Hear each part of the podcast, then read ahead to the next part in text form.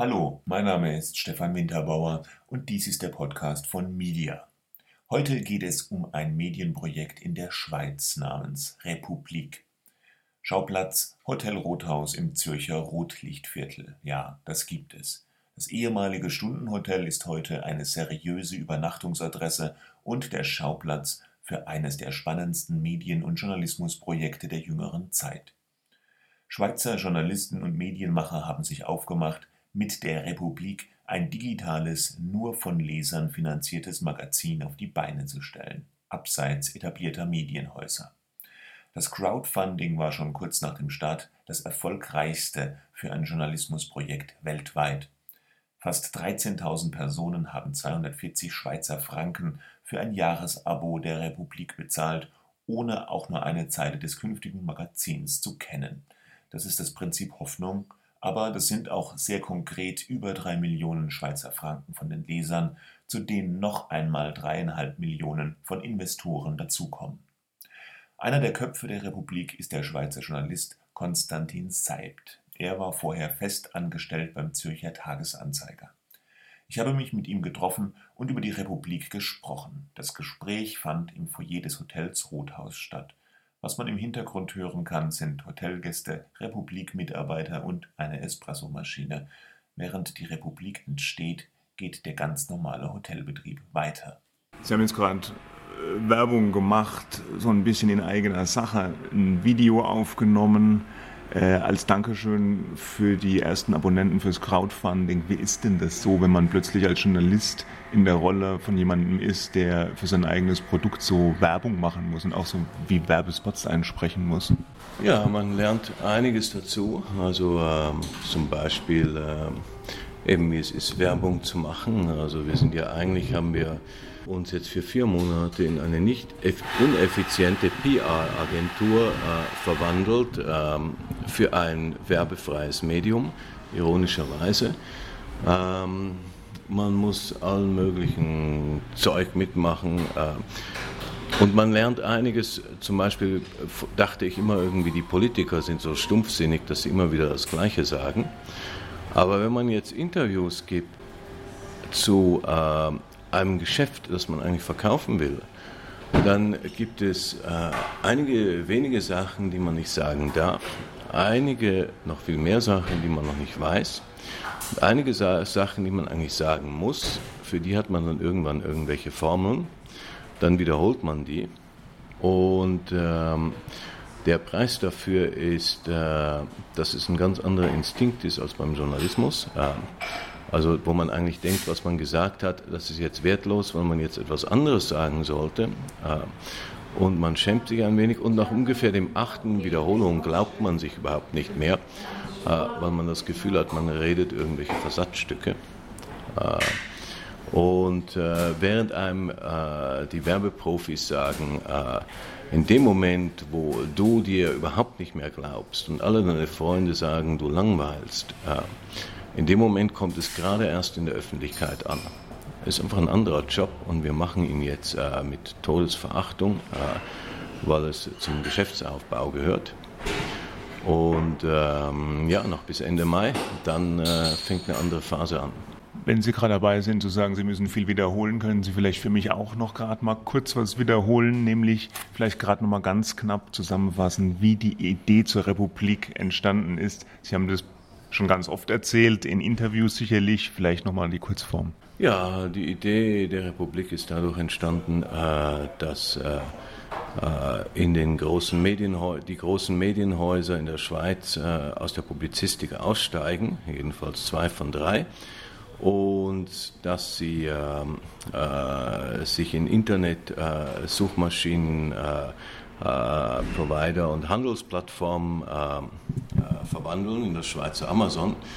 Das fanden wir ist eine ziemlich schlechte Botschaft für den Journalismus, auch eine schlechte Botschaft für Demokratie, weil ohne vernünftige Informationen keine vernünftigen Entscheidungen. Und persönlich war es so, ähm, dass man dann in so einem Medium sitzt und sich fragt, warum fallen überall diese komischen Entscheide und daraufhin kommt, äh, naja, dein Unternehmen will woanders hin als du. Ähm, dann recherchierst du nochmal bei den Managern und bei denen ist es völlig klar, wenn du sie in der Rauchpause sprichst, dass dein Unternehmen in Zukunft kein Medienunternehmen mehr ist, sondern das Schweizer Amazon. Und in dem Moment weißt du dann, äh, dass alles Fluchen, dass alles Jammern, aber auch alle konstruktiven Vorschläge vollkommen sinnlos sind und dein Unternehmen in eine andere Richtung geht als du und du hast nur die Möglichkeit, entweder dabei zu bleiben, aber dann darfst du dich nicht beklagen, wenn die anderen gefeuert werden oder du gefeuert wirst, weil du hast es ja gewusst. Und, oder du tust was. Und also haben wir uns zusammengesetzt, ursprünglich der Christoph Moser und ich, und haben uns überlegt, wie man etwas tun kann. Und das hat drei Jahre gedauert, bis es überhaupt äh, spruchreif war, weil es nicht ganz einfach war, einen Plan zu entwickeln. Wenn Sie sagen, die Medien oder einige der klassischen Medienhäuser verabschieden sich vom, vom Journalismus, Sie haben ja auch, glaube ich, das Zitat gebracht, das Schweizer Mediensystem sei pervertiert. Ähm, das klingt äh, schon so ein bisschen ja, neg negativ, ja, oder so. Sind die Medien, die etablierten Medien, die Konzernmedien, wenn man sie jetzt mal so nennen darf, sind die wirklich äh, so schlecht, äh, dass es nur noch so ein alternatives individuelles Projekt braucht wie die Republik, um sozusagen äh, die Demokratie äh, zu retten, wie es ja auch in einem Video äh, heißt? Keinesfalls. Also erstens, äh, es arbeiten immer noch viele gute Leute dort, es werden immer noch gute Sachen gemacht. Es geht einfach von Managemententscheidungen dahin, äh, dass die äh, Medien immer schlechter werden. Also das heißt, es wird immer mehr zusammengelegt, äh, das Tempo steigt in den Online-Sweatshops. Das heißt, gute Journalisten können dort eigentlich nur immer schwerer gute Arbeit machen. Und es ist eine Entwicklung, äh, die dahin führt, äh, dass das Mediensystem mit Sicherheit äh, schneller, grauer, gereizter, ja, ärmer wird.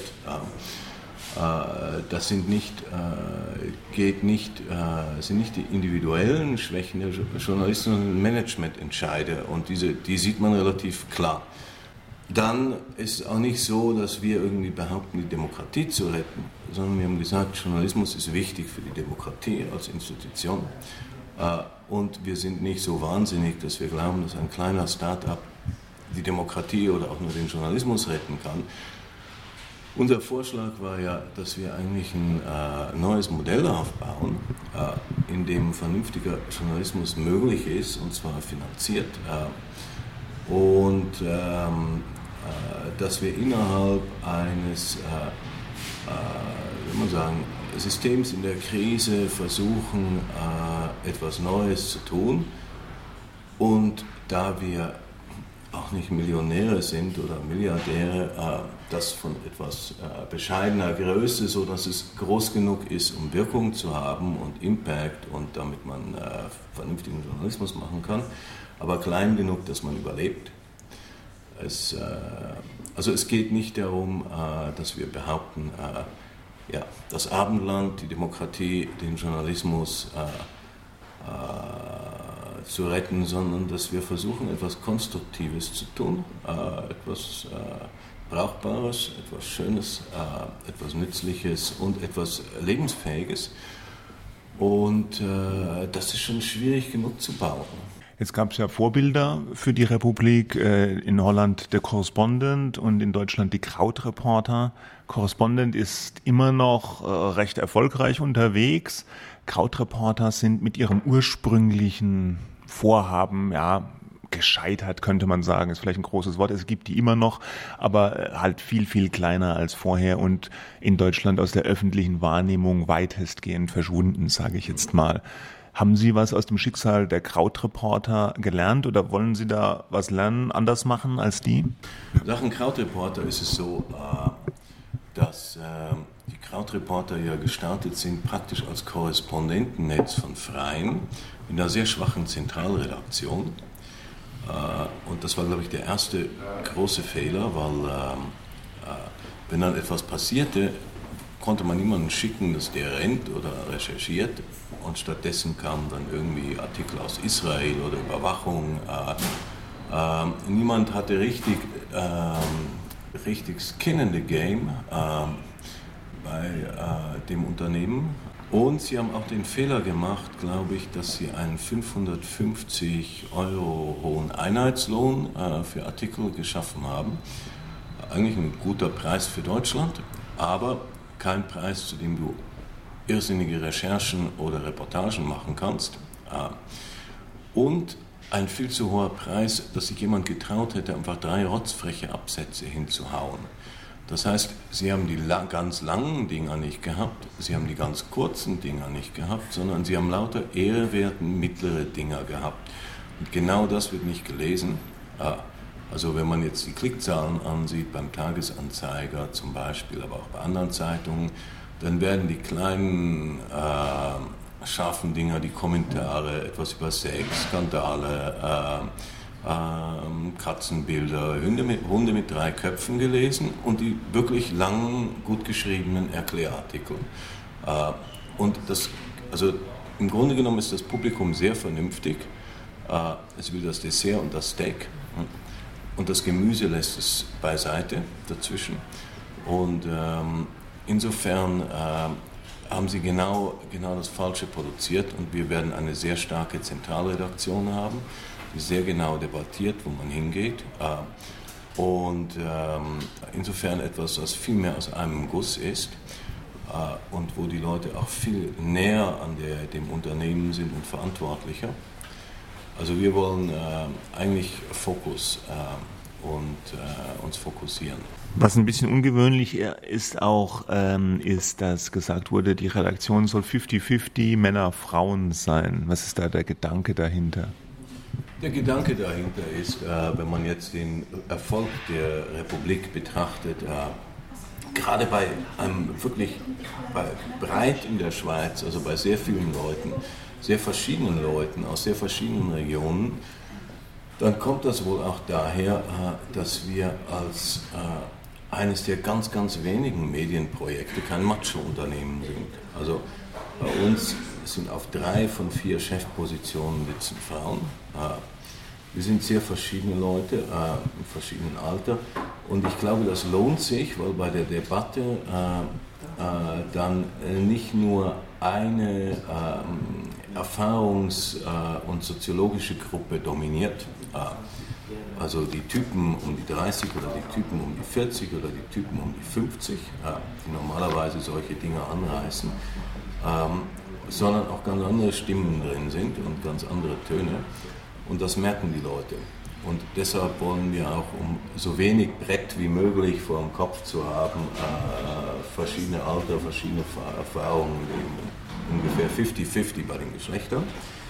Und ähm, Bretter vor dem Kopf Leib hat, hat man immer. Äh, und seine blinden Flecken, aber wir hoffen, dass wir die dadurch irgendwie minimieren können. 240 Franken kostet es im Jahr. Wie sind Sie denn auf die Summe gekommen? Man kann, also wir haben acht Wochen lang äh, das Pricing-Projekt äh, gehabt. Äh, wir dachten, es muss eine Summe sein. Also du kannst am Schluss nicht mehr irgendwie raufgehen, wenn du mal eine Summe hast.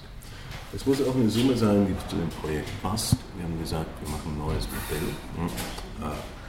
Wir versuchen es kompromisslos in der Qualität und ähm, äh, leserfinanziert und ohne Werbung zu machen. Und zu dem Modell braucht es eigentlich von unseren Lesern sowas wie ein Bekenntnis. Und ein Bekenntnis soll man sich nicht zu einfach machen. 240 Franken ist durchaus eine Summe, für die Schweiz eine gute Summe, aber keine riesige. Also es ist das gleiche wie ein Jahr lang jede Woche mal im Restaurant einen Kaffee trinken. Ah. Da zahlt man auch 240 Franken.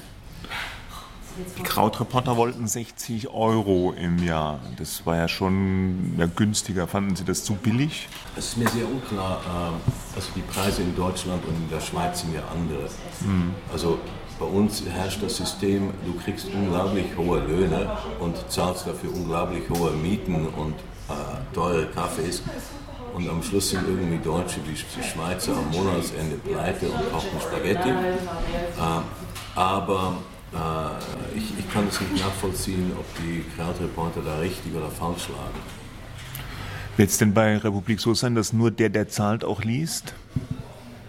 Nö, Also es ist nur der, der zahlt, kommt irgendwie sozusagen auf unsere Seite. Wir werden eine harte Paywall haben. Ja, das meinte ich, ja. ja. Aber die Artikel sind unendlich teilbar. Mhm. Das heißt, ähm, also aus den Gründen, erstens, weil äh, alles, was auf dem Netz nicht viral geht, ist tot. Zweitens, äh, wir haben den Leuten auch äh, sowas wie politische Wirkung versprochen. Müssen diese Artikel auch lesbar sein. Drittens äh, sind sie unser einziges Werbemittel und äh, die, die am besten laufen, sind eigentlich das stärkste Werbemittel, um Leute zu überzeugen, äh, dass man uns abonnieren sollte. Und ähm, also das heißt, theoretisch könntest du den ganzen Inhalt wahrscheinlich, wenn du aufmerksam wärst, äh, auch ohne zu zahlen lesen. Nur das ist eigentlich kein Problem für uns. Mhm. Und der Werbeverzicht ist wahrscheinlich auch ganz wichtig vermute ich jetzt mal, äh, die normalen Medienunternehmen, die setzen ja eher jetzt so auf so einen Mix. Ja. Da heißt es, man braucht alles, man braucht Pay, man braucht Werbung, man braucht am besten noch irgendwelche Erlöse aus einem Eventgeschäft und aus diesen ganzen Puzzlesteinen können wir dann vielleicht irgendwie in der digitalen Welt äh, überleben. Jetzt äh, setzen Sie ausschließlich auf die Leserfinanzierung. Ist das in Stein gemeißelt? Wäre Werbung der Tod für so ein Projekt wie die Republik oder könnte man nicht doch irgendwann vielleicht dezent auch äh, eine Werbevermarktung ins Auge fassen? Die Sache ist so, also im, im Moment stellt sich die Frage gar nicht, weil ähm, wir uns da klar entschieden haben. Es ist klar, dass Werbung eigentlich eher ein kleines Geschäft ist online. Wir fanden es völlig sinnlos, dieses Geschäft dann äh, aufzunehmen äh, und uns dann zu verzetteln und dann an Reichweite zu denken und eine Akquise zu haben äh, äh, und ähm, äh, das Layout dafür einzurichten, sondern es ist eigentlich klar, dass dieses Projekt eigentlich nur mit einer einzigen Zahl fällt äh, und, und steigt. Ähm, das ist die Zahl der Leser und Leserinnen wir haben nur einen Kunden, da konzentrieren wir uns darauf, dass die äh, eigentlich nicht nur zufrieden sind, sondern die müssen eigentlich auch begeistert werden, weil sonst abonnieren sie nicht. Nur Sympathie genügt auf dem Netz nicht zum Abonnieren. Und, äh, das, und Werbung würde uns auch nur davon ablenken, dass wir mit dieser Zahl der Leser und Leserinnen äh, ja, äh, entweder leben oder sterben. Und da spielt Werbung eigentlich keine Rolle. Und für die Portokasse noch irgendwie äh, eine Ablenkung aufzumachen, wäre eigentlich ziemlich dumm. Wir haben ein pures, simples, klares äh, äh, Modell und damit sind wir eigentlich sehr glücklich. Glauben Sie, so ein Projekt wie Republik wäre auch in Deutschland denkbar? Jetzt mal von den bisherigen äh, Krautreporter äh, und so abgesehen. Könnte man sowas auch äh, in Deutschland erfolgreich etablieren oder ist da der Markt vielleicht auch zu ja, wettbewerbsintensiv? Das ist mir ehrlich gesagt unklar, ob es so ist. Ähm, also dazu kennt man eben Deutschland dann noch nicht, nicht gut genug. Was klar ist, dass die Republik etwas erfunden hat, was glaube ich ziemlich raffiniert ist. Also wenn in Deutschland müsste man es so machen. Also dass wir ja, äh, wenn man mal so ein Projekt hat und einen Plan hat für etwas Neues, da hat dieser Plan notwendigerweise ein riesiges Loch. Und dieses Loch ist, äh, dass man den Markt nicht voraussagen kann. Man weiß nicht, wie viele Leute sind daran interessiert. Und wenn du dann, und wir haben dann aus diesem, dieser Schwäche des Plans äh, eine Stärke gemacht, weil wir zu den Investoren gegangen sind und gesagt haben, wir wollen nicht, dass sie in Chancenloses investieren. Also springen wir vor ihnen über die Klippe und testen, ob das Wasser tief genug ist, damit sie sich nicht die Beine brechen. Äh, wir schalten einen echten Markttest davor, also ein riesiges Crowdfunding, wirklich groß, 750.000, 300.000 Leute. Ähm, und bestehen wir diesen Test, äh, dann zahlen Sie ein zugesagtes Investment und sonst zahlen Sie null und wir liquidieren die Firma. Und das hat natürlich zu viel mehr Vertrauen bei den Investoren geführt. Wir hatten relativ schnell einiges Geld. Und dann, als wir ins Crowdfunding gegangen sind, sind wir dort nicht nackt hingegangen, äh, nur mit Pathos und mit einer Idee, äh, sondern wir sind mit einem klaren Plan, und zwar einem vorfinanzierten Plan mit 3,5 Millionen zu den Leuten gegangen und haben gesagt, irgendwie, okay, wir brauchen noch 750.000. Das heißt, mit diesem Kopplung von Investoren und Crowdfunding äh, schafft man eigentlich Anreize auf beide Seiten, ähm, dass sie das Projekt finanzieren. Und ich glaube, wenn man es in Deutschland macht, äh, dann wäre das kein schlechtes Modell. Äh, der Sitz hier, dieses Hotel Rothaus, ehemaliges Stundenhotel.